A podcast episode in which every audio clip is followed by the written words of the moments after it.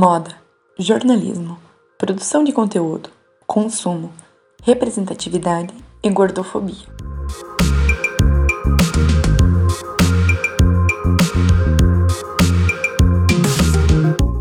No jornalismo de moda, eu confesso que eu acho que a gente vem mais devagar falando sobre esse assunto.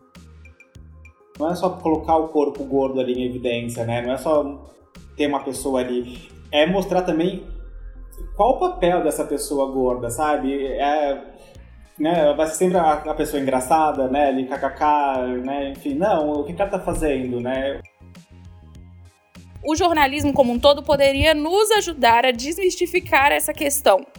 Mas às vezes é, a gente sabe que a mídia é tão cruel que eu acho que ela acaba reforçando muito o outro lado a gente precisa da ajuda da indústria, porque muitas vezes a gente chama essas modelos que não vestem 38 para participarem das nossas pautas e não existe roupa para elas.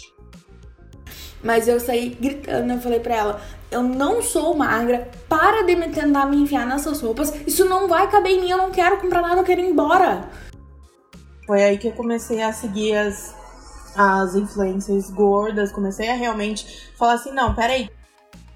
Porque é isso, a gordofobia ela é sobre perda de direitos e não sobre aparecer em campanhas, sabe? A perda de direitos ela é muito mais urgente.